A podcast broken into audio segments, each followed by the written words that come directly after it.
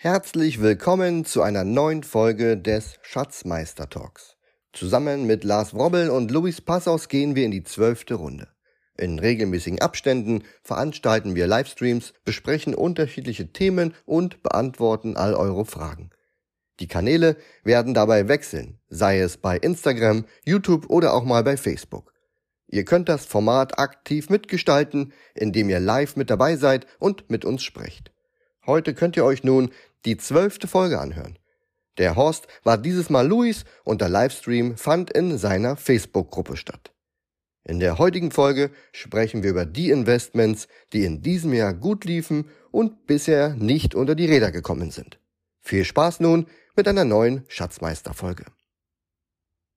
Schönen guten Abend zur zwölften Ausgabe der Schatzmeister. Wie immer mit dem fabelhaften Alex Fischer, dem ebenso fabelhaften Lars Robbel und mit mir Luis Pazos. Und heute unser Hauptthema.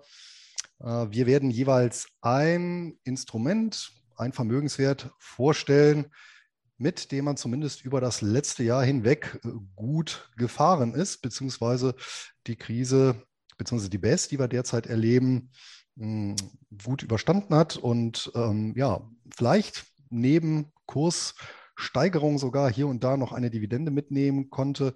Und wir werden das ein bisschen natürlich versuchen zu begründen, warum das so ist. Und auf der anderen Seite natürlich auch äh, so eine Abschätzung geben, wird das noch lange so anhalten. Beziehungsweise, wenn tatsächlich die Märkte wieder nach oben drehen, werden diese Anlageklassen eher ähm, ja, dann nicht so sehr davon profitieren, ja, weil es dann bei anderen einen Aufholeffekt gibt. Ja, vorher, wie immer, fangen wir an mit äh, ja, Neuigkeiten von uns. Alex Fischer, was hat sich denn getan seit, unserem, seit unserer elften Zusammenkunft? Äh, Im Depot oder hier bei mir ähm, in Thailand? Nein, au außerhalb des Depots. außerhalb des Depots. Ja, wir waren ja, ähm, wir sind ja wieder zurück aus Deutschland und ähm, ja, organisieren gerade hier so ein bisschen äh, Visum. Habe jetzt noch eine, äh, eine Firma, möchte ich jetzt gründen. Das ist alles so am Machen und bürokratischer Aufwand.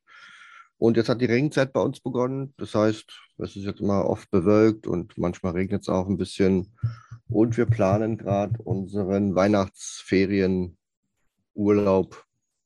wie man das auch immer nennt.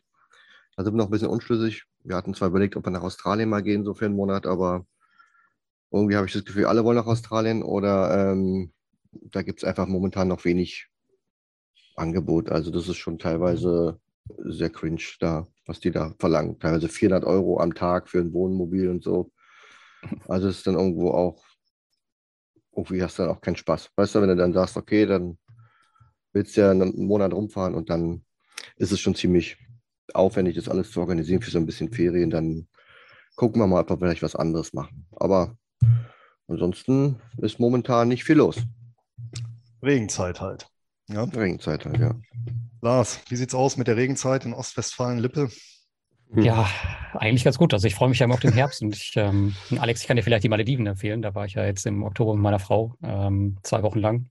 Da hast du auf jeden Fall schönes Wetter, aber da wirst du auf jeden Fall mit 400 Euro am Tag äh, wahrscheinlich nicht hinkommen. Da wirst du auch ein bisschen tiefer, tiefer in die Tasche greifen. Ähm, war ganz cool, aber ich äh, muss sagen, abgesehen von ein paar geilen Instagram-Fotos, äh, fühlt man sich eher gefangen auf einer Insel mit vielen anderen Touristen. Es war unser erster Resort-Urlaub seit, weiß ich gar nicht, zehn Jahren oder so und mit Sicherheit auch für, für lange Zeit unser letzter. Ähm, das Preis-Leistungsverhältnis passt halt hinten und vorne nicht. Also ich kann das gleich halt haben für ein Viertel von dem Geld äh, irgendwo in Indonesien. Das ist schon echt krass.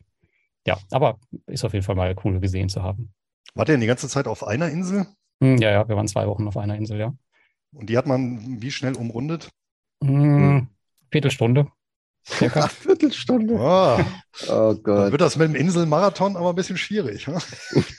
ja, genau. Also nach einer oh Woche war schon, war schon echt. Äh, echt, ja. aber ist, ist, dann zwei Wochen nicht echt zu lang? Ja, wir dachten eigentlich, dass wir, wir halten das aus, aber so nach einer Woche haben wir auch gedacht, jetzt ist langsam mal, weil du hast halt immer den gleichen Ablauf, weißt du, du hast dreimal am Tag Essen, musst ja diese dämlichen Essenszeiten halten und sowas.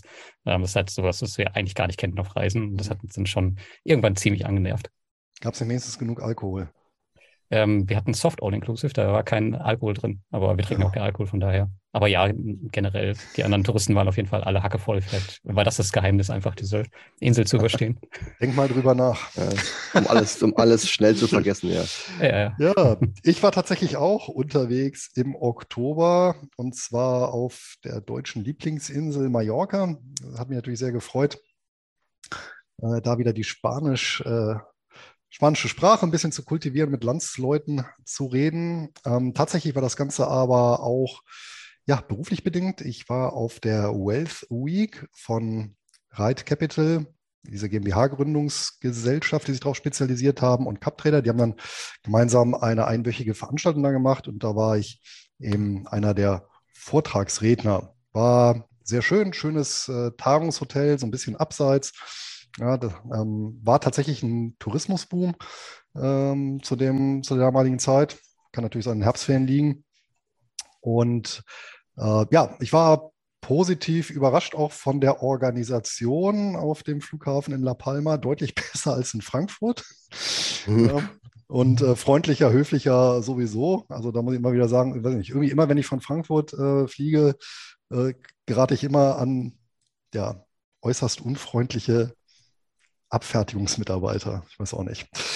Ja, und die Veranstaltung selber war wirklich super. Das haben die ganz klasse organisiert. Das war wirklich eine Mischung aus äh, tagsüber Vorträge, ähm, Diskussionen ähm, und abends mit Programm. Ja? Also ähm, zum Beispiel gab es dann eben so einmal so ein Abendessen so auf dem, ähm, auf dem hohen Gebäude äh, am Hafen, so auf der Terrasse, wo man so einen fantastischen Blick hatte über die ganze Stadt. Oder am anderen Tag sind wir wirklich weit rausgefahren, dann zu einem so, so kleinen Winzer, ja, der da so ein paar Hektar ähm, ja, weiße und äh, äh, rote Trauben kultiviert und dann auch so ein lustiges Museum äh, äh, betrieb mit einem Werkzeugmuseum, also wo es so mallorquinische historische Werkzeuge gab, die man dann so besichtigen konnte, irgendwie teilweise Jahrhunderte alt. Also das haben die wirklich äh, gut gemacht und ähm, ja, wer mir nochmal besonders in Erinnerung geblieben ist, mit dem ich mich dann abends lange an der Bar unterhalten, ist der Nils Gajovi, den kennt ihr wahrscheinlich auch, zumindest vom Hören sagen. Die gehört. Okay, ja, der Alex. ja, also war wirklich äh, äh, wie generell die ganze Runde sehr angenehme Leute und auch ja, den Alexander Eichhorn von Eichhorn Consulting. Den habe ich da auch getroffen, war mit dem auch so ein bisschen unterhalten, insbesondere über Derivate, war auch sehr interessant. Ja, das war so eines der Highlights im Oktober. Das andere war natürlich Lars, ich glaube, das war vor deinem Urlaub. Ja, klar, logisch. Du bist ja von da geflogen. Wir haben uns dann auch nochmal getroffen auf der World of Trading Ende September. Ja, genau, das war also nach unserer letzten Folge, aber noch im September. Und ja, da haben wir ja mit, den, mit dem Anton und dem Ritchie auch nochmal eine, eine Runde durch Städtchen gemacht. Genau. Ja, Jetzt ein bisschen handfester. Gehen wir unsere jüngsten Transaktionen mal durch. Alex, hast du in der Regenzeit überhaupt Zeit gefunden, dich da mit dem Depot zu beschäftigen und irgendwas zu tun? Ja, ich habe in der Tat mal einen Wert gekauft, mal seit längerem wieder. Und das war die Intel-Aktie. Und Stand heute, habe ich es gesehen habe, ist sie sogar immer noch im Plus. Na gut, ist jetzt auch nicht so viel passiert in den letzten Tagen, außer gestern. Aber ja, ich denke, die ähm, strukturieren sich da ganz gut um und es dauert vielleicht noch ein bisschen, vielleicht bis zum Ende des nächsten Jahres.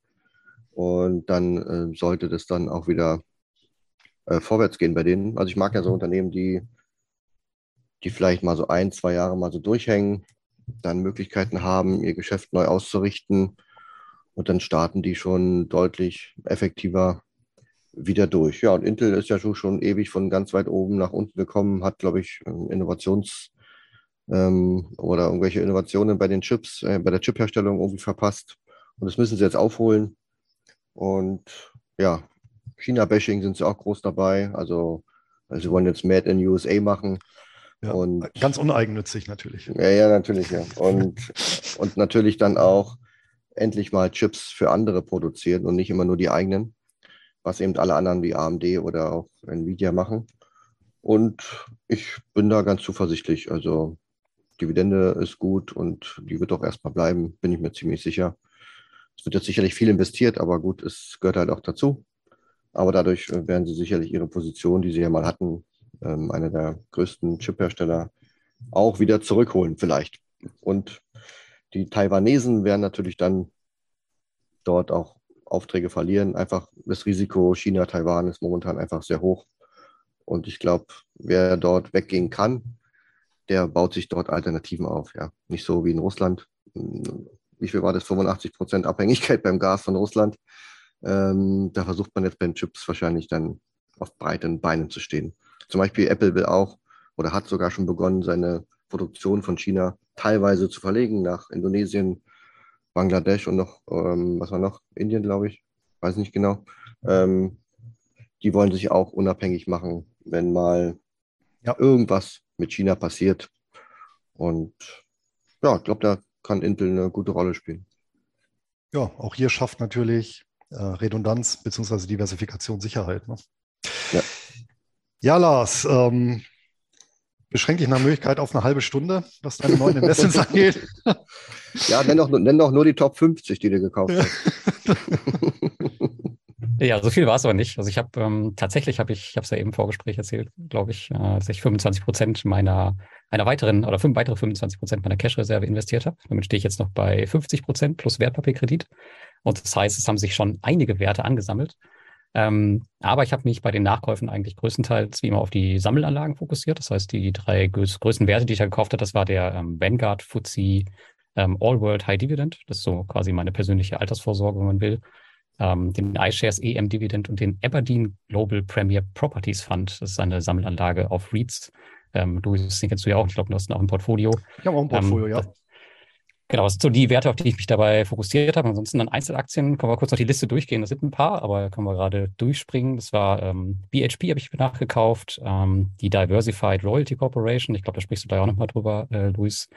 Altria, BAT, also British American Tobacco, 3M, Procter Gamble, Franklin Resources, den Medical Properties Trust und ähm, ansonsten noch ein bisschen Kleinkram, den müssen wir jetzt hier gleich noch durchgehen. Aber das waren so meine Positionen, die ich halt in meinem Cash jetzt nachgekauft habe. Und ähm, wie schon beim ersten Mal, ich glaube, es war im Juni, wo ich nachgekauft habe, ging es danach ähm, wieder nach oben. Also scheinbar habe ich da ein glückliches Händchen gehabt. War wahrscheinlich purer Zufall.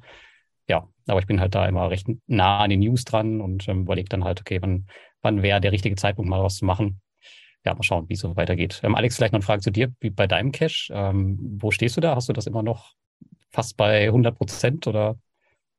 Ja, 100, 100 Prozent, ähm, so messe ich das ja nicht. Äh, bei mir ist ja praktisch das Vermögen, ne, wenn du 100.000 hast und hast 30 Cash, dann ist es bei mir sowas wie 30.000, äh, wie 30 Prozent. 100 äh, Prozent Cash würde bedeuten, ich habe nichts investiert. Ähm, okay. Mhm. Und dazu betrachte ich bei mir nicht nur den Cash, sondern meine Gesamtliquidität. Und ähm, ja, die kann ich jetzt schlecht bemessen in einem Prozentwert, weil die schwankt ja auch. Ich zahle ja auch mal weiter ein. Und ja, ich will jetzt auch nicht die Liquidität, die mir durch Fremdmittel zur Verfügung stehen, jetzt als, ja, als Cash deklarieren, als, weißt ja, also Liquidität ist da so das, das beste Wort und nach meiner Planung dürfte ich jetzt den Höchststand erreicht haben im Ende des Jahres, also zum Ende Dezember, Anfang Januar. Dann werden noch mal ein paar Konten, Sparkonten leergeräumt und so, je nachdem, wenn wir nach Australien fahren oder nicht, wird es halt mehr oder weniger. Ähm, und ja, dann habe ich den Höchststand seit Corona. Also, ähm, also ich habe da investiert und seitdem ist jetzt der höchste Stand bei meiner Liquidität erreicht. Das ist eigentlich ganz gut. Trotzdem ich ja eigentlich schon, ich glaube, in diesem Jahr, ich glaube, 13 Werte gekauft habe oder nachgekauft habe, was eigentlich nicht so viel ist. Ähm, aber ja, es ist auf jeden Fall noch was da. Ähm, ich okay. wollte dich noch mal fragen, ähm, warum hast du jetzt eigentlich nichts Deutsches gekauft? Also man liest jeden Tag immer die deutschen Werte sind ja so verbrannt und alles, da hast du jetzt nichts gekauft. Ne? Tatsächlich habe ich ja einige deutsche Aktien im Portfolio. Ich habe die aber schon seit, hm, ja, seit Corona eigentlich nicht mehr nachgekauft. Und tatsächlich habe ich ja schon überlegt, ob ich diese ganzen Leichen mal entferne, weil ich sehe da einfach absolut keinen Sinn drin. Ähm, viele entwickeln sich einfach nicht. Ähm, auch diese jährliche Dividende, die ist halt für mich auch absolut überhaupt nicht attraktiv. Dann wird sie mal gestrichen. Ja, ist halt. Fünf Tage nicht, vorher. Ja, genau. Ist halt überhaupt äh, gar nicht attraktiv für mich und habe ich jetzt auch nicht auf meiner Liste für die nächsten Nachkäufe. Ähm, also viele von den Werten, die ich mal gekauft habe, also was wie Fresenius oder so, die sind tatsächlich schon seit Jahren unter Wasser. Ich weiß gar nicht, wie viel ich dann nachkaufen soll, dass ich die mal irgendwann ins Plus kriege. Ja, ja, äh, wird wahrscheinlich irgendwann passieren, aber ich weiß nicht, wie alt ich dann bin. Bin ich dann 50 oder 60? Also macht jetzt keinen Sinn für mich, äh, mich darauf zu fokussieren. Ja. Ähm, Alex, vielleicht noch gerade mal zu dem Cash. Also ich mache es bei mir ein bisschen anders. Also ich halte immer tatsächlich 10 Prozent ähm, von meinem Aktienportfolio äh, in Cash und danach messe ich das immer. Also von den die 10% ergeben dann quasi die 100% Cash, die ich dann halt immer in den Markt fahre und halt immer mehr mit Dividenden zurückhole und dann wieder auffülle. Also hast du nicht, also hast du da nicht 20% oder so oder immer nur 10? Maximal. Immer 10 vom, vom aktuellen Wert halt. Also es variiert ja. halt, wenn mein Aktienportfolio steigt, dann mhm. versuche ich da entsprechend nachzusteuern. Und den Wertpapierkredit, der dahinter läuft, den ziehe ich dann halt auch immer nach, weil ja, dann bieten sich natürlich auch nochmal mehr Möglichkeiten. Aber de facto habe ich den noch nie benutzt. Also der kommt mhm. wirklich erst zum Tragen, wenn ja schon, es schon ziemlich weit unten ist. Aber du scheinst auch noch zu warten. Also du hast ja auch noch nichts gemacht. Ja, ja, um, um Gottes Willen. Äh, Luis wollte kurz was sagen. Ähm, Nee, ich wollte hier nur anschließen, ähm, mhm. meine Neuigkeit nochmal kundtun, aber das ist relativ unspektakulär. Da hat sich nicht viel getan. Sparplandepot ist ganz normal weitergelaufen.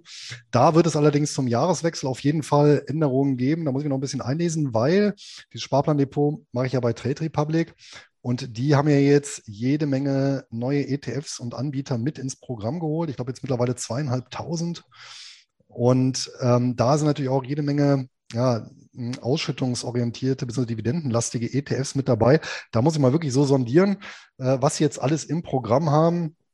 Und da würde ich dann tatsächlich so zum Jahreswechsel dann umstellen.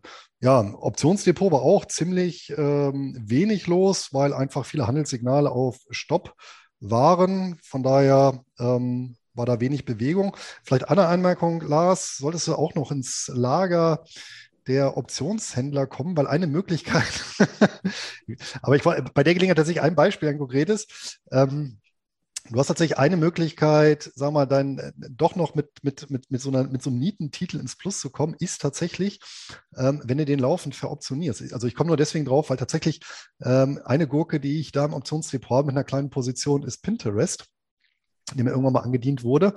Ähm, der steht natürlich nominal ähm, boah, weiß ich jetzt gar nicht, mit 30, 35 Prozent im Minus. Aber ich habe äh, über die ganze Zeit, seit er mir angedient wurde, immer wieder Call-Optionen draufgeschrieben. Und ähm, zwischendurch habe ich dann immer mal wieder nachverfolgt, wie viel Geld habe ich denn durch die Call-Option eingenommen.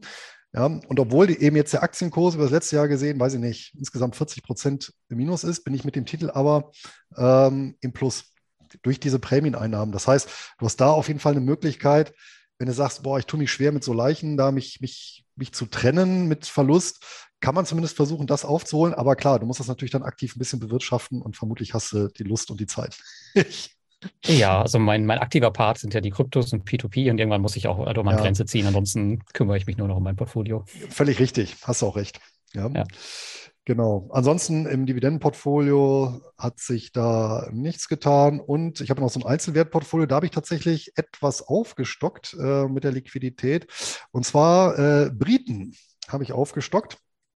Ähm, und hier insbesondere ähm, ja, aus zwei Bereichen. Einmal Infrastruktur und tatsächlich so ein Finanzbereich. Im Bereich Infrastruktur äh, die United Utilities, ein ja, reiner Wasserversorger aus Großbritannien ähm, auch mit einer äh, extrem langen Dividendenhistorie, ähm, die, ich meine, sogar über 25 Jahre zurückreicht. Ähm, und äh, ja, natürlich auch hier in einem, in einem Umfeld tätig ist, klar, ähm, volkswirtschaftlich äh, nicht zu verzichtende Dienste, auf der anderen Seite durch reguliert, hast ein politisches Risiko mit dabei, aber per Saldo fand ich den Titel sehr interessant. Ähm, und äh, so im Bereich der Vermögensverwaltung äh, dann eben die Rathbones Group und Schroders, also auch zwei, ja, habe ich ganz traditionelle Vermögensverwalter. Die Rathbones Group, die geht ja zurück auf eine Gründung im Jahr 1700, aus den 1740ern, also ganz, ganz traditionell. So eine Quäkerfamilie, super interessant auch die Geschichte. Und ähm, ja, die haben eben auch ja, ähm, sowohl das verwaltete Vermögen hier ähm, ja, und ihr Dienstleistungsportfolio da deutlich steigern können über die Jahre, als auch eben Kurs und Dividende. Also machten auf mich auch einen guten Eindruck jetzt, äh, zumal da die Kurse etwas unter Wasser gekommen sind. Das heißt, du glaubst auf jeden Fall an die äh, britische Wirtschaft, dass da wieder alles irgendwann ich, in, in, die Spur kommt. Ich glaube nur an den Allmächtigen, aber ich gehe mal davon aus, dass das Ganze in die Spur kommt und ja, dass solche Gelegenheiten, also klar, man weiß nie, wann der Tiefpunkt ist, ja, und es kann erstmal eine Weile runtergehen und natürlich kann das Pfund äh, hier noch ähm, weiterfallen, wobei zum Euro war es ja parallel, das, das hat man ja aus Euro-Sicht nicht gemerkt. Ähm, aber allgemein sind das ja dann eher oder so ein Umfeld und nachdem schon die Kurse deutlich runtergekommen sind und die Währung runtergekommen ist und die Meldungen alle schlecht sind, ist das ja eher zum Investieren tendenziell eher ein positiverer Rahmen. Ja. ja. Und von daher bin ich da recht zuversichtlich. Ja. Gut, bevor wir zum Hauptthema kommen, gibt es denn noch aus irgendeinem Bereich äh, irgendwelche Neuigkeiten? Also, weiß ich nicht, P2P-Bereich oder irgendwas, irgendwas Sensationelles aus dem Aktienumfeld, Alex, zu vermelden? Ja, bei mir sind Oktober und November die dividendenschwächsten Monate. Ähm, da kommt echt nicht so viel rein im Verhältnis zu manch anderen Monaten. Mein Aber ich schaue dann schon so ein bisschen ins, ins Voraus auf die kommenden Monate. Und ähm, ja, ich wollte noch einen Punkt zum Cash sagen. Ähm, ich betrachte meine Cash-Position, also ich sehe natürlich die Liquidität, die über die verschiedenen Konten oder Möglichkeiten dort sind. Aber ich habe mir so, ein, so eine Art Tool gebastelt, wo ich dann sehe, ähm, wenn ich jetzt mal in so einer Kaufphase zum Beispiel investiere, dann weiß ich ja in etwa im Durchschnitt, was für Renditen dort erzielt ähm, werden können, also bei den Dividenden. Und dann kann ich sehen, dieses Cash, was nicht investiert ist, was bringt mir das, wenn ich es jetzt investieren würde, bei unterschiedlichen Staffelungen an neuen Erträgen ins Depot. Und das ist schon interessant zu sehen, ähm, ist zwar alles nur Theorie, aber ich könnte ja rein theoretisch auf Knopfdruck alles rausblasen und dann ja. äh, hätte ich ab morgen ähm, ein höheres Income. Und ich finde die Zahl immer ganz äh, spannend zu sehen. Das nenne ich dann bei mir mal die theoretische Dividende. Ähm, also die reale, die ich schon kriege, plus die, die mir aufgrund meiner Cashmittel bald zur Verfügung steht.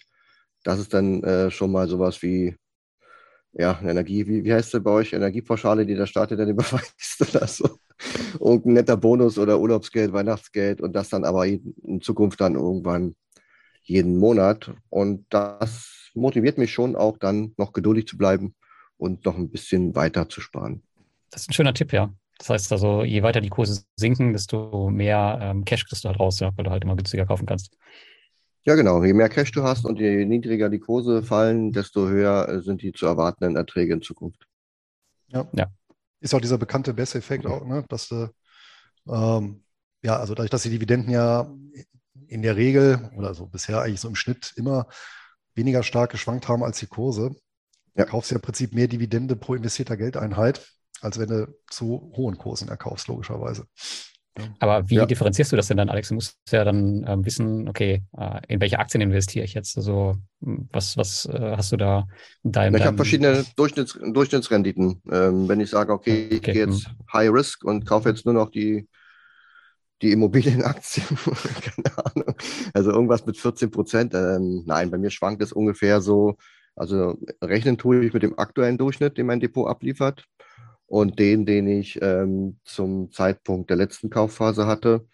Und dann kann ich mich gut daran orientieren, wenn ein ähnliches Niveau wieder kommt.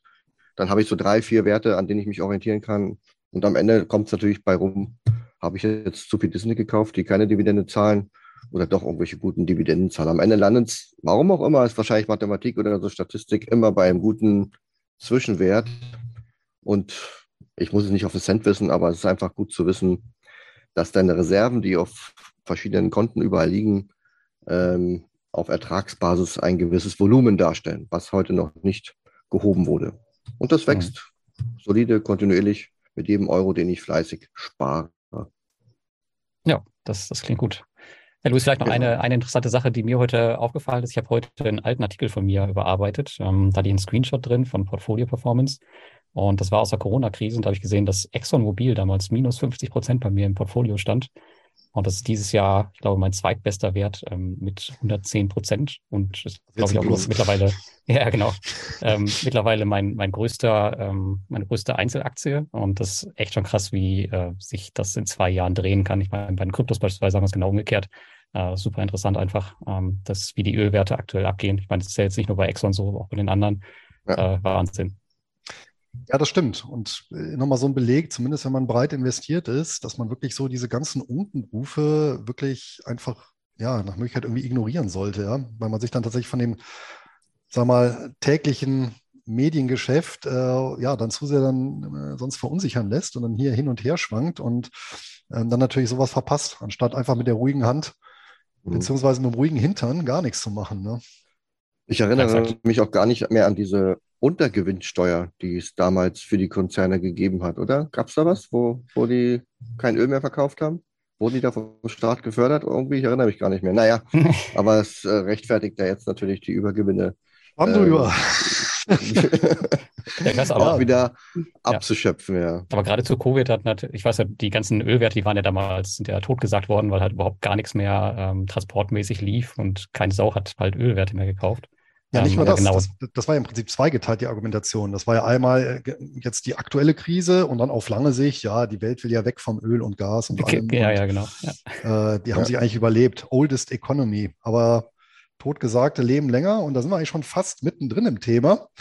Denn wir hatten uns ja im Vorfeld mal unterhalten, naja, was könnte interessant sein? Und ich weiß nicht, wie es bei euch ist, aber ich glaube, so einige Investoren, die gehen ja schon so ein bisschen auf dem Zahnfleisch. Vielleicht der eine oder andere bei euch hat dann schon so die Flinte ins Korn geschmissen.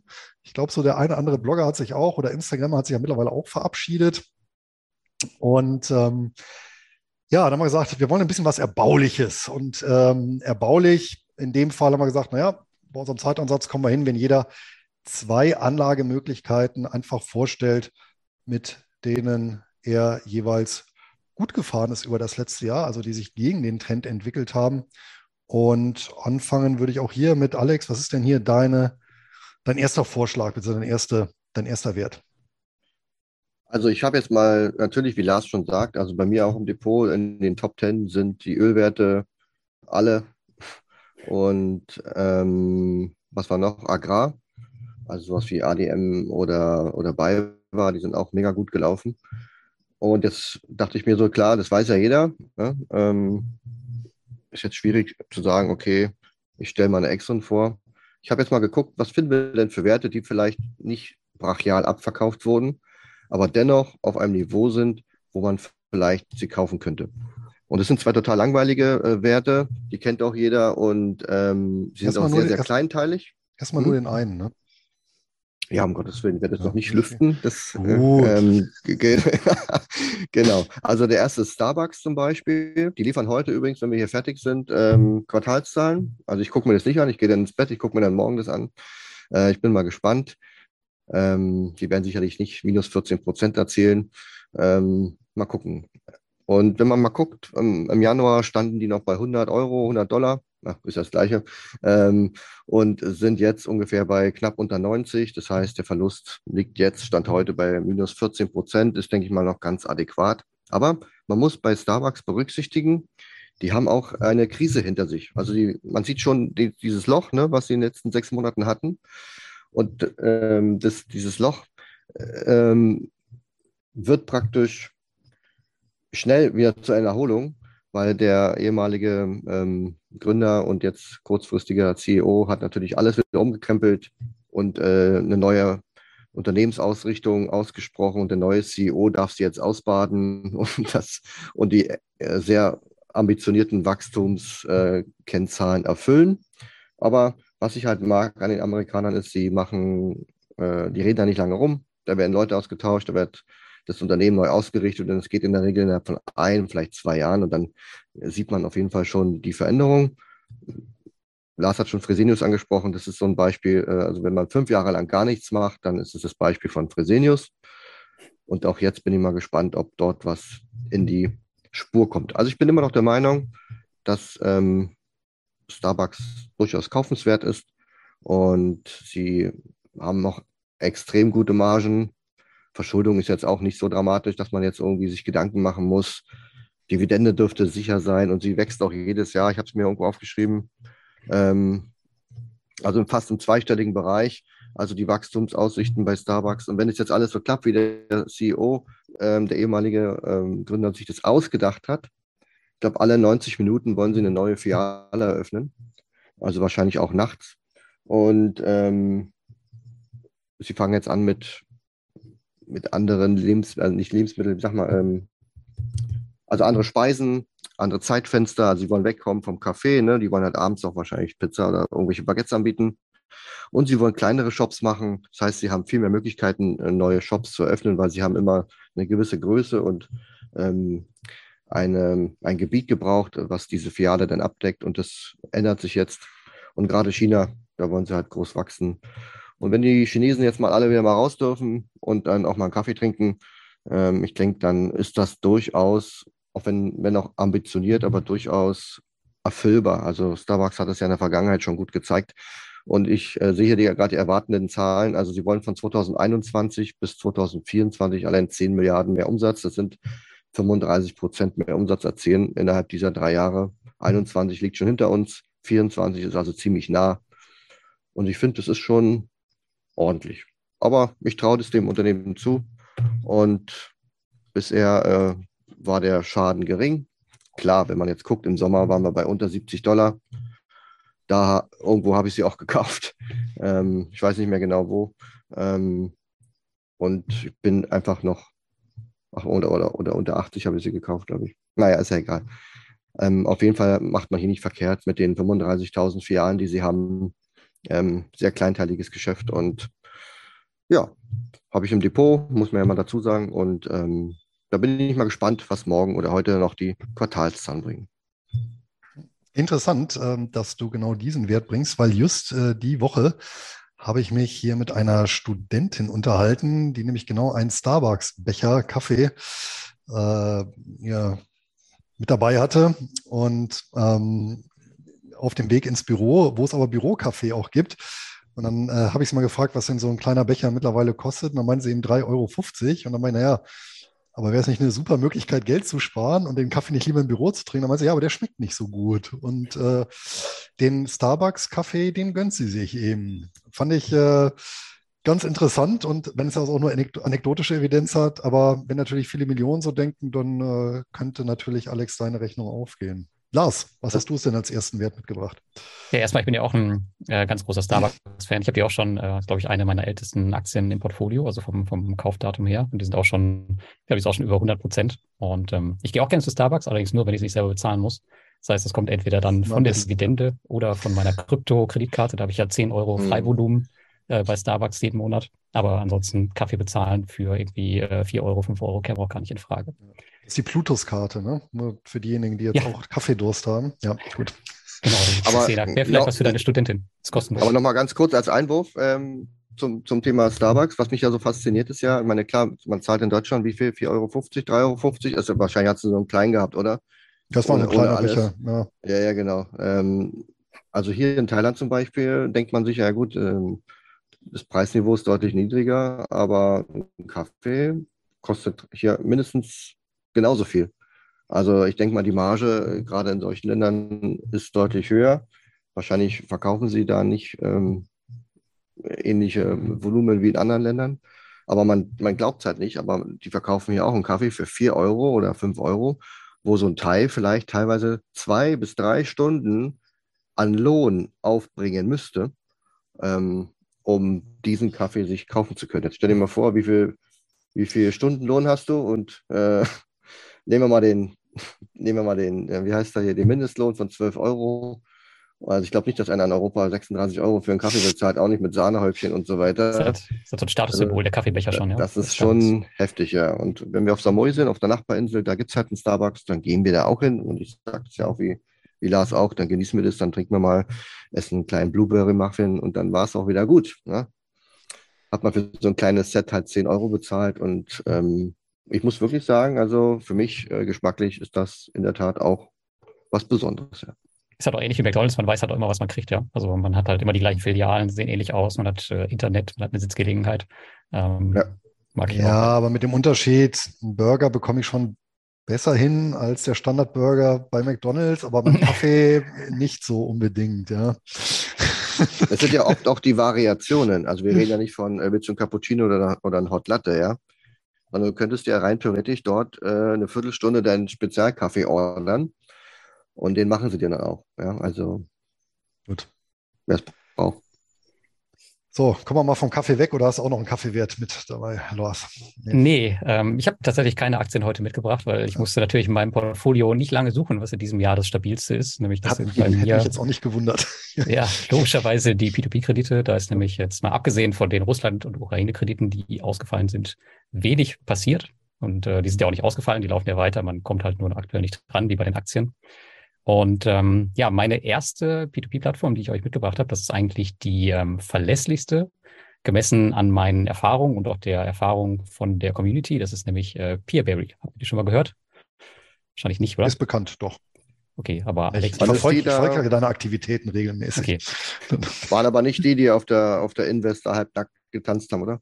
Nee, nee, die, die nee. gibt es schon, glaube ich, nicht mehr. Ähm, Vielleicht mal äh, so ein paar Daten und Fakten. Also die sind ähm, jetzt gerade fünf Jahre alt geworden, äh, 2017 gegründet und firmiert in Kroatien. Die haben äh, mit circa 1,3 Milliarden Euro, die sie jetzt finanziert haben, gehören damit zu den größten P2P-Plattformen Europas. Circa 60.000 Investoren und ähm, ganz interessant, die Ausschüttungsrendite liegt bei 11 Prozent, ähm, trotz dieser Russland-Ukraine-Störung.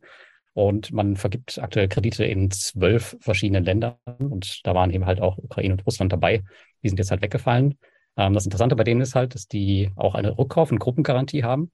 Und diese Gruppengarantie, die hat halt auch in diesem Fall gegriffen. Das heißt also, die zahlen aus der eigenen Tasche, kann man sagen, ähm, diese, die Rückstände komplett zurück. Und ich glaube, über 50 Prozent sind auch schon zurückgezahlt.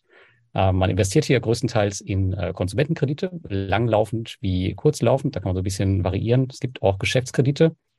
Und ja, dann vielleicht an Besonderheiten, warum die, warum ich die heute mit dabei habe. Die sind halt extrem stabil jetzt in den Krisen gewesen. Also ähm, gerade in Covid-19, da waren sie, kann man sagen, die Gewinner ähm, unter den P2P-Plattformen und auch jetzt im Ukraine-Krieg war es eigentlich komplett stabil, obwohl man halt, ich glaube, um die 50 Prozent oder 40 Prozent des Portfolios wirklich in diesen beiden Ländern hatte oder hm. beziehungsweise immer noch hat. Ähm, aber das Gute an dieser Plattform ist halt, die haben viele Kreditgeber, also ähnlich wie über Mintos sind da verschieden angebunden, aber die gehören äh, zu einem einzigen Dachunternehmen, nämlich der Aventus Group. Und das heißt, ähm, die können halt aus dem, aus dem Unternehmensgewinn, die sie machen, halt diese ganzen Rückstände zurückzahlen.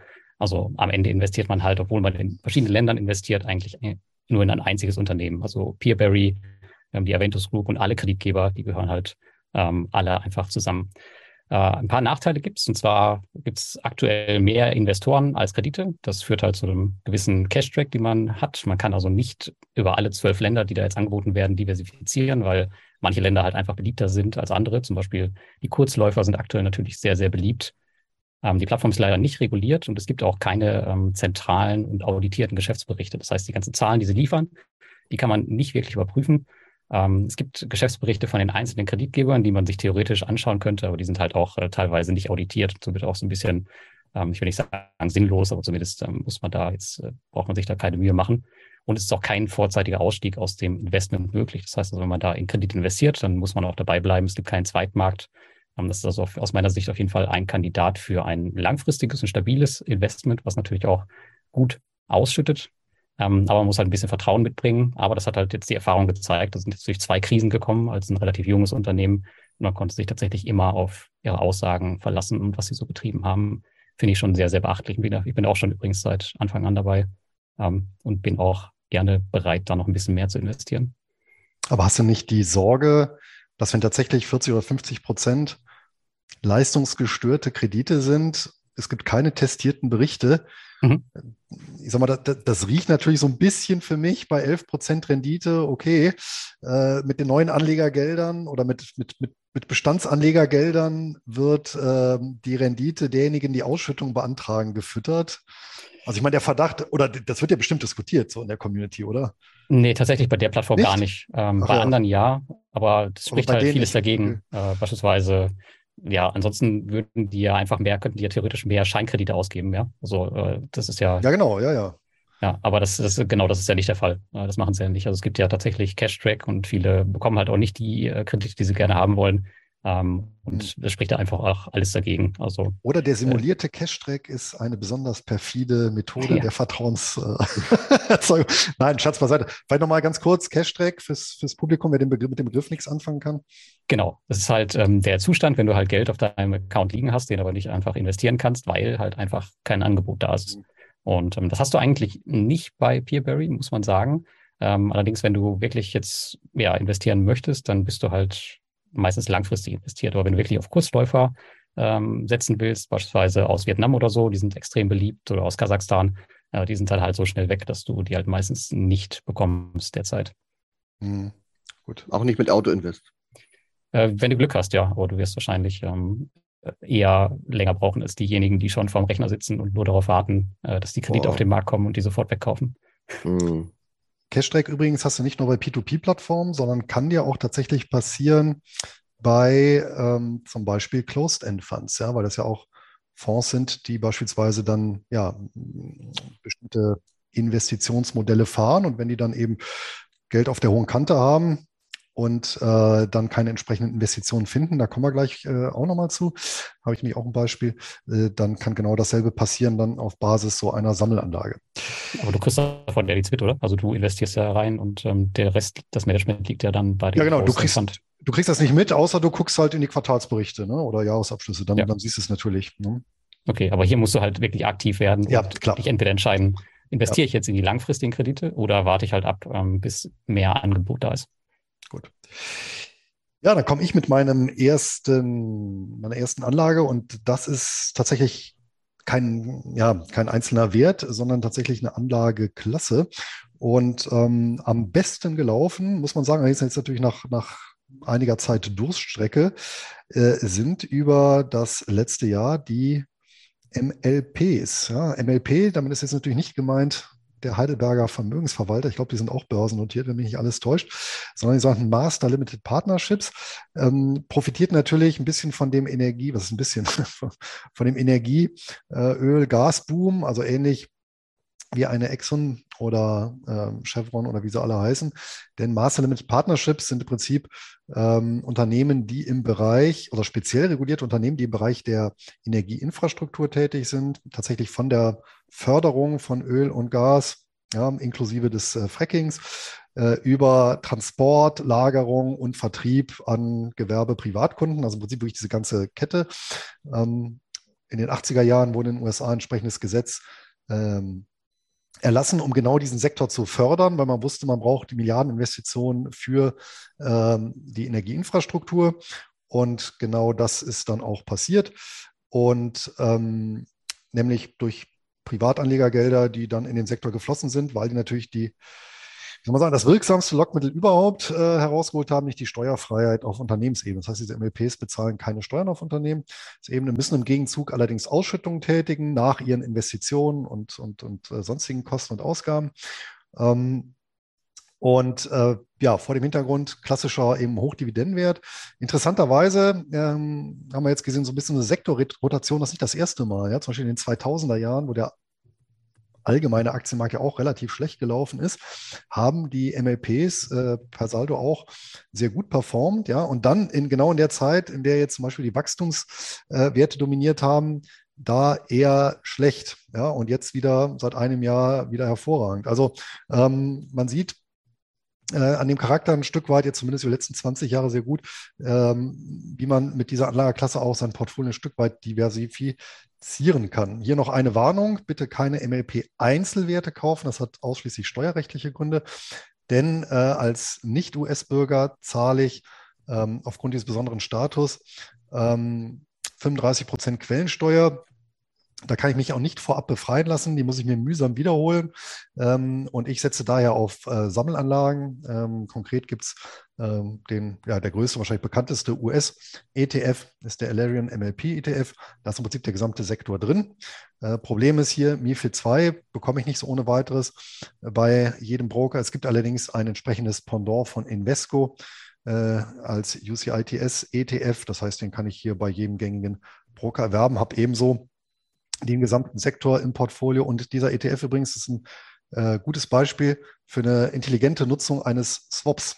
Ja, weil äh, der ETF hat tatsächlich, äh, also der europäische ETF hat ganz normale Aktien im Portfolio und mit einem amerikanischen Partner über ein Swap-Geschäft tauschen die quasi die Rendite. Ja, und das ist eben der Fall genau aus diesen steuerrechtlichen Gründen, ja, wo du dann eben steuerrechtlich optimiert äh, eben in diesen Sektor investieren kannst. Genau, das ist so mein erster äh, Wert und äh, ja, ähm, kleine Randnotiz. Ähm, viele der Unternehmen, die jetzt dieses Flüssiggas transportieren von den USA, demnächst dann irgendwann nach Europa oder jetzt schon nach Europa, demnächst auch nach Deutschland, was wir dann teuer einkaufen, ähm, das sind auch übrigens MLPs. Also gibt es auch einige jedes Gesellschaften. Schiff, jedes Schiff für sich wahrscheinlich, oder? Äh, nein, gibt es äh, Schifffahrtsgesellschaften, die speziell auf dieses äh, LNG-Gas oder LNG äh, spezialisiert sind und dann eben einen Flottenverband haben und da kannst du dann auch äh, investieren. Da sogar meine ich quellensteuerfrei, weil die dann äh, irgendwo auf einer, auf einer Insel sitzen, ne? also irgendwie Bermudas oder ähnliches. Siehst du da so einen kleinen Hype kommen, wo man jetzt äh, aufspringen könnte? Noch? Oder ist das schon alles durch? Also jetzt würde ich nicht mehr in die Transportschiffe investieren, weil das ist, das hättest du vorher machen müssen. Ich glaube, das, das Thema ist durch. Aber äh, ja, klar, jetzt hast du natürlich den Nachteil, dieser ganze Sektor, MLP-Sektor ist natürlich stark angestiegen. Um, ähm, ja, ist natürlich die Frage, ob es dann noch so Spaß macht, äh, jetzt noch da rein zu investieren. Ähm, ich habe es ja für mich meinen Teil immer so gehandhabt, ich habe ja immer einen bestimmten Anteil im Portfolio ohnehin in diesen MLPs gehabt. Und ja, von daher ja, geht das dann eben mit hoch und mit runter. Ähm, ja, aber jetzt, jetzt bewusst nachinvestieren würde ich da sicherlich nicht. Okay. Alex, Nummer zwei. Erst Kaffee und jetzt? Ähm, ja, ich glaube, Unilever macht auch irgendwas mit Kaffee, oder? Ähm, Zwei, drei andere Sachen machen die auch noch. Oder, oder, ja, ja, genau. Also mein zweiter wäre das Unilever. Und auf Jahressicht äh, könnte man fast sagen, ich habe jetzt extra nochmal aktualisiert, ähm, ich sage es jetzt einfach mal, die stehen bei plus minus null. Ja, also du hast in diesem Jahr einfach nichts gewonnen, aber auch nichts verloren mit Unilever. Ähm, wenn ich so manche Depots äh, sehe, dann wäre das sicherlich ein guter Wert gewesen, um zumindest mal zu stabilisieren.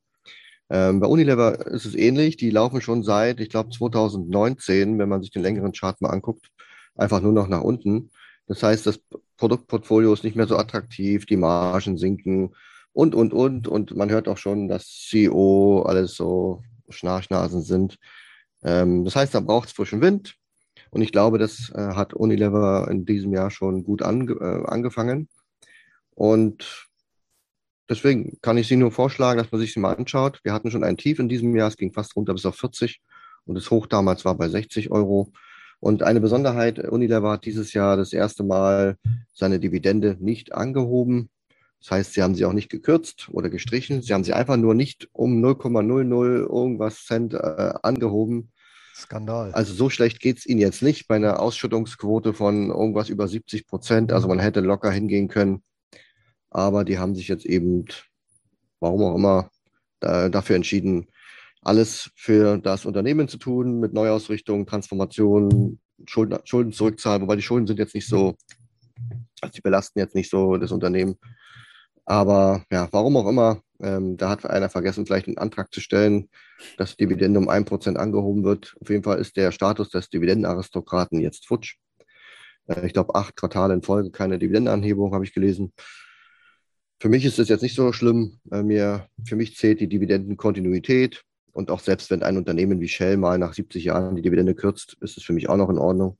Ähm, kann ich auch mitleben. Also ich habe die auch im Depot, habe sie auch nachgekauft, ähm, schon ein bisschen länger her. Ähm, vielleicht stocke ich die nochmal auf. Aber ich sehe ja wirklich gute Chancen, ähm, dass sie mit der Inflation gut umgehen können. Ihr kennt es ja, die Verpackungsgrößen können ja variieren und die Inhalte dann noch mehr. Und dann ähm, gibt es verschiedene Möglichkeiten, wie ein Unternehmen bei einem Produkt einfach mal 30 Prozent ähm, mehr Gewinn rausholen kann. Und das machen die Unternehmen eigentlich sehr gut. Auch Kraft Heinz und Nestle, alle können das eigentlich ähm, in Perfektion. Und das wird solchen Unternehmen gerade in der aktuellen Krise mit äh, hohen Rohstoffpreisen durchaus helfen. Und deswegen mag ich solche Unternehmen eigentlich auch. Es ist halt schwieriger, äh, ein Auto zu verkaufen, obwohl BMW kann es ja immer noch. Ähm, oder sagen wir mal eine Windturbine von, von Siemens und dann auch irgendwo einen Gewinn rausziehen. Ähm, wenn die vom Bau äh, von der Planung bis zum tatsächlichen Bau die Rohstoffpreise so gestiegen sind, dass das am Ende gar nicht mehr lohnt. Und hier ähm, solche Unternehmen sind da deutlich flexibler. Und ja, die Analysten, denke ich mal, werden die Erwartungen für das nächste Quartal auch ein bisschen nach oben ziehen. Und dann liegt es an Unilever, dass sie jetzt mal zu einem echten Turnaround-Kandidaten werden. Und dann ist es ja wie so oft, ne, dann ähm, springen ja alle drauf und dann fühle ich mich immer ganz gut, wenn ich schon vorher in der Aktie drin war. Ja. Kann also ein Klassiker. Ja, ja schön. in der Tat, ja. Man hat auch, muss man auch dazu sagen, eher selten die Gelegenheit, Unilever mal unterbewertet zu kaufen. Also im Moment ist es nicht ganz so, wie ich es gerne hätte, aber sie war da auch schon und kommt vielleicht auch nochmal zurück. Und dann sollte man es vielleicht auch mal nutzen in den Jahren, wo man sie sonst immer nur teuer gekauft hat. In Ordnung. Lars, was ist denn deine zweite P2P-Plattform?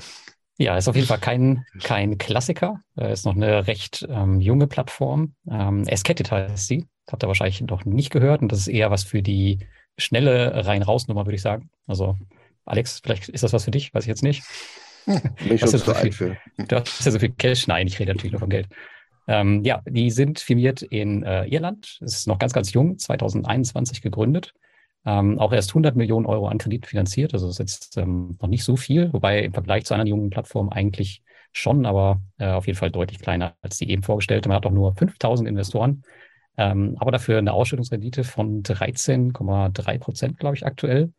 Und man vergibt in vier verschiedenen Ländern Kredite, drei davon aus Europa. Und dann haben wir noch ein exotisches Land, und zwar Jordanien. Da findet man ganz wenige ähm, Kreditgeber eigentlich. Glaube ich, nur eine andere Plattform, die das macht. Und ähm, auch die haben eine Rückkauf und eine Gruppengarantie. Also man hört auch schon hier, da steckt eine größere Gruppe dahinter, die auch schon relativ bekannt ist im P2P-Space, nämlich die Cream Finance Group. Die heißt jetzt bald AvaFin. Und ähm, die wird wahrscheinlich bekannt sein von den Mintos-Investoren, denn die waren da mal ein Kreditgeber.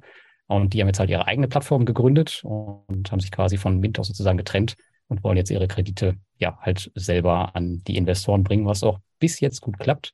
Und das Coole an der Plattform ist eigentlich, weswegen die ganz interessant ist, ähm, für ja, Cash-Parkplatz kann man sagen, kein Tagesgeld. Ähm, man investiert ausschließlich in kurzlaufende Konsumentenkredite. Also die äh, Kredite laufen wirklich nicht länger als zwei Monate, kein einziger. Also meistens sind es so 20 bis 40 Tage.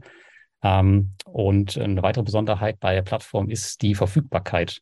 Also anders als bei Peerberry, da muss man ja wirklich warten, bis das Investment ausgelaufen ist. Bei hier hat man automatische Strategien, äh, wo man sofort auscashen kann, sofern es auf der anderen Seite ähm, genug Abnehmer gibt. Das heißt also, wenn man über diese Strategien dann auscasht, dann ähm, wird das halt an andere weitergegeben, die halt die, die, die ähm, Strategien noch nutzen. Bei dem Bankrun Run wird es wahrscheinlich auch nicht mehr funktionieren, weiß man nicht genau, gab es noch nicht. Ähm, ansonsten gibt es aber auch noch einen Zweitmarkt, der recht liquide ist, wo man seine ähm, Investments abstoßen kann. Und ansonsten, wie gesagt, die Anlagen laufen auch echt sehr, sehr kurz, ähm, ja, 20 Tage, 30 Tage und auf jeden Fall nicht länger als ähm, zwei Monate. Und anders als bei Peerberry gibt es hier auch auditierte Geschäftsberichte durch den Mutterkonzern und die waren, äh, seit der Mutterkonzern existiert, und das ist, glaube ich, jetzt auch schon über zehn Jahre, waren die auch ähm, immer positiv. Ich glaube, abgesehen von einem Jahr. Ich glaube, das Corona-Jahr war negativ. Aber ansonsten, ähm, das letzte Jahr war auch echt richtig gut.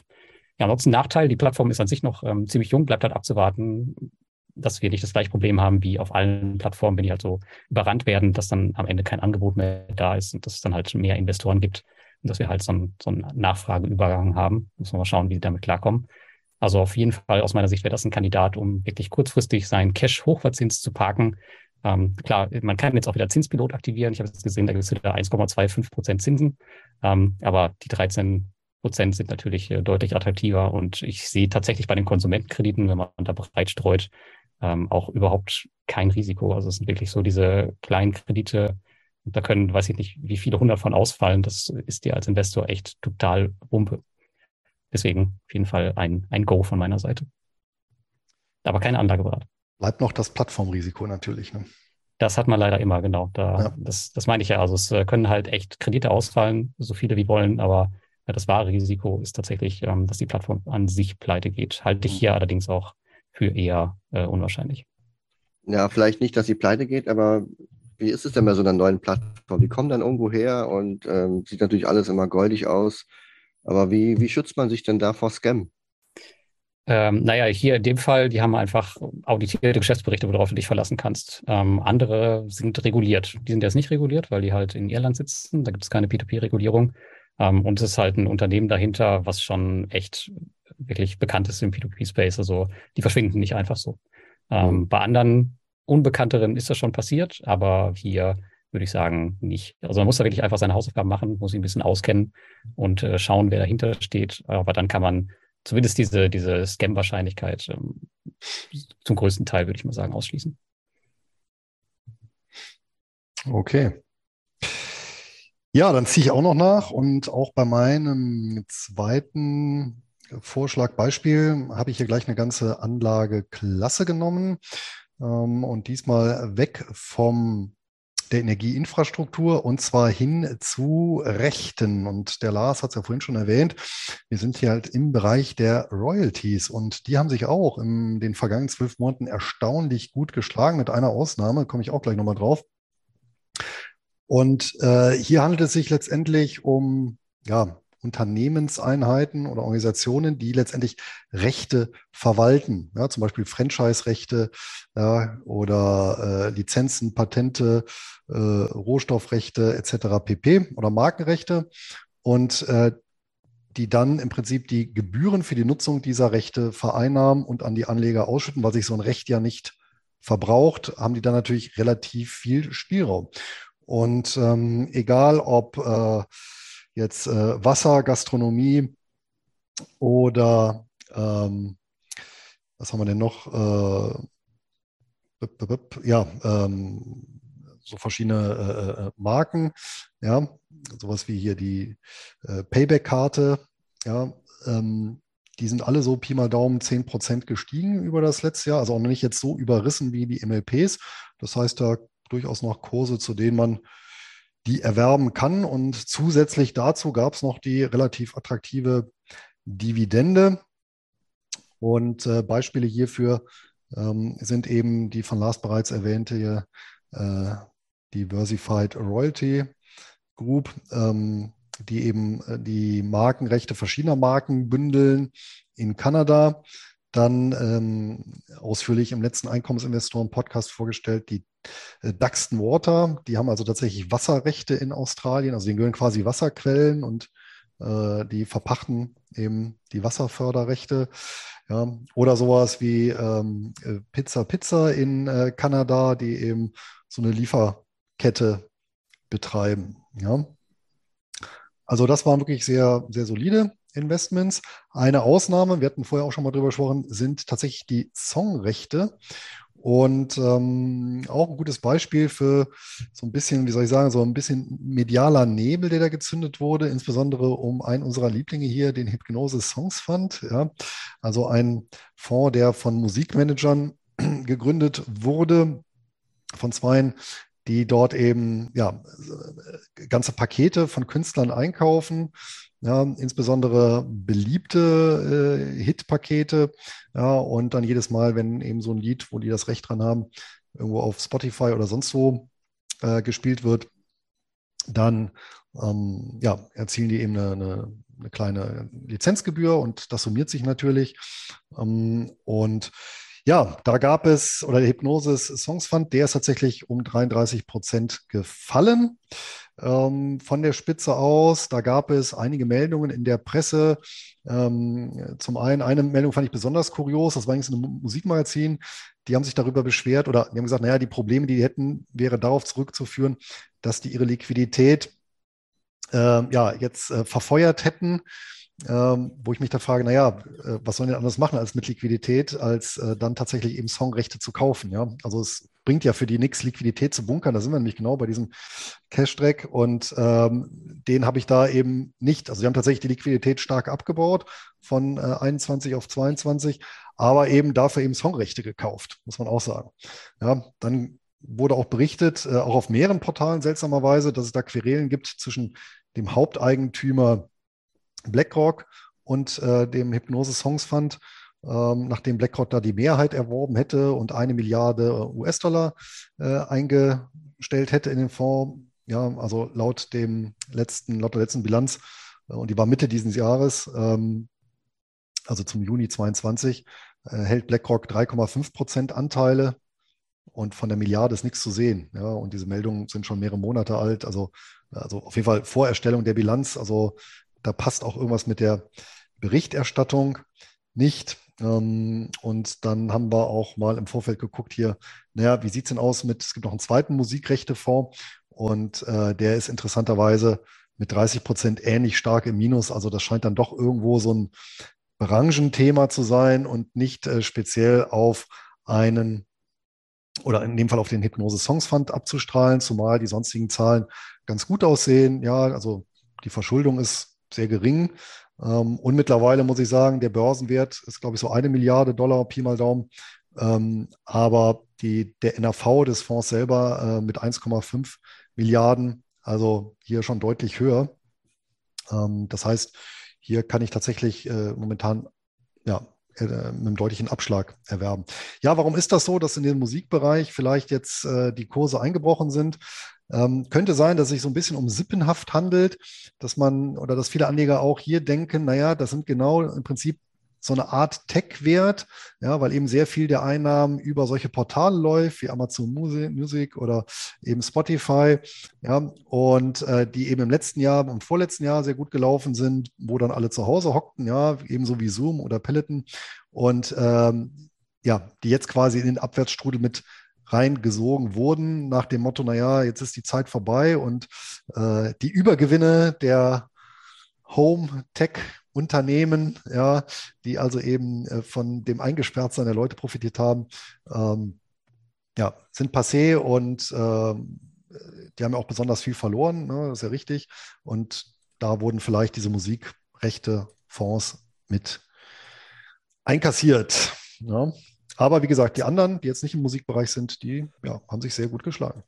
ist natürlich auch schwer, gerade für diese, also die Werte sind ja nicht sonderlich bekannt. Also wenn man die Berichterstattung mal sieht, ähm, da findet man ja nicht sonderlich viel und vielleicht springen Investoren auch einfach dann sehr schnell auf solche schlechten Meldungen an. Ja. Also hier ist ein Investor, ganz kurz, ähm, ich habe ja letztes Mal ähm, verkauft. Ähm, ich habe mal in den Chat hier bei uns ähm, mal den Link da rein kopiert. Das ist eine Meldung von Blackstone. Ja? Deswegen hatte ich dich vorhin auch gefragt, wegen BlackRock oder Blackstone. Da hat Blackstone allerdings genau vor einem Jahr eine Meldung rausbekommen, dass sie mit Hypnosis eine Partnerschaft über eine Milliarde Dollar machen. Kannst du dir mal durchlesen. Ähm, deswegen hat mich mal gewundert, dieses BlackRock, Blackstone.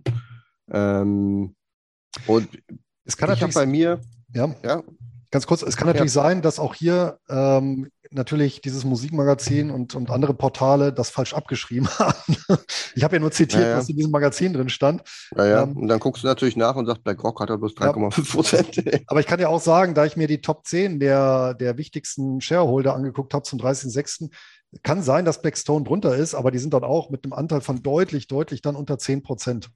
Da bin ich mir sehr sicher. Ja, also immer, ich habe es jetzt nicht äh, im Detail durchgelesen, aber äh, mir ging es jetzt nur darum, dass es um, um Blackstone geht und ob sie da, was auch immer. Genau, äh, kannst du es dir mal anschauen und dazu Not teilst es einfach nochmal dann in den Show Notes, wenn die Leute das interessiert. Also bei mir ist immer so, ähm, Beispiel jetzt Wirecard zum Beispiel oder auch Aurelius war ja zuletzt auch äh, vor einigen, ja, länger, vielen Monaten, letztes Jahr, vorletztes Jahr schon, immer wieder gibt es Unternehmen, wo es immer so Gerüchte gibt, wo, wo immer wieder so ganz krude Sachen ausgegraben werden. Und es sind oft keine großen Firmen. Also bei Unilever kommt jetzt nichts, wenn die CEO irgendwelche komischen Sachen machen, dann werden die halt ausgetauscht. Aber bei so kleinen Unternehmen, ich meine, guck dir Aurelius an, die sind jetzt auch nicht besonders groß, da kann viel gemauschelt werden. Ähm, da gab es mal so einen, so einen spannenden Bericht, genauso ähnlich jetzt wie in der Financial Times zu Hypnosis. Ich will jetzt gar nicht mit Aurelius anfangen. Ähm, da, da steht bei mir auf, meiner, auf meinem Handout und meiner Checkliste drin, wenn es zu solchen Unternehmen irgendwo Gerüchte gibt und die, die könnten sich bewahrheiten in einem Volumen, wo ich denke, es ist eben keine Nestle, dann denke ich mir, dann gehe ich da raus. Ich habe da gar keinen Bock, diese, dieses ganze mediale Kram zu verfolgen, äh, mhm. neue Hiobsbotschaften zu bekommen. Und ähm, siehst ja, wo das am Ende enden kann. Selbst bei Wirecard war ja dann doch ein bisschen größeres Unternehmen. Da haben auch alle mal gesagt, ja, und Gott, kann nichts passieren. Und deswegen schütze ich mich in der Regel bei sowas, wenn wirklich so Gerüchte aufkommen von so ganz komischen, kruden Sachen, dass ich dann in der Regel rausgehe. Ja, und dann bin ich mental einfach komplett befreit und muss mich damit nicht rumschlagen. Ich freue mich, wenn die nicht pleite gehen, wenn die ganz normal weitermachen, auch mal wieder ein Musikalbum kaufen ähm, oder Rechte, Musikalbum, also Musikrechte kaufen. Im Moment ähm, leidet der Kurs ja immer noch. Also ich habe ja, glaube ich, bei 100 wo habe ich sie gekauft? Naja, kann man ja alles nachlesen. 101 ähm, äh, gekauft, verkauft und jetzt ist er, glaube ich, bei, im Tief bei 80 gewesen. Bin ich erstmal froh, war eh nur eine kleine Position, aber durchaus ist es äh, normal, wenn die sich auch wieder erholen. Aber man weiß halt nie bei so einem Einzelrisiko, wenn da so zwei CEOs oder einen haben sie, glaube ich, mal durch den, durch den Dreck gezogen, über die anderen hört man immer gar nichts. Ähm, vielleicht ist es ein Zwillingsbruder, den es gar nicht so richtig gibt oder so. Ja, du bist natürlich gucken, auch, was, was noch so rauskommt. Du bist natürlich auch äh, konzentrierter in deinem Aktienportfolio unterwegs als vielleicht der Louis und deswegen kann ich ähm, mir schon denken, dass du dann ein bisschen allergischer reagierst und dann einfach sagst, bevor ich mir da jetzt ständig Gedanken drum mache, äh, kicke ich den Wert einfach raus und dann bin ich äh, mit dem Thema durch. Naja, ich habe schon 80 Werte und es war wirklich einer, der am kleinsten gewichteten war, weil es war jetzt nur die erste Tranche. Ich hätte es schon noch weiter aufgebaut, wenn es irgendwie ganz ja, normal du, gelaufen wäre.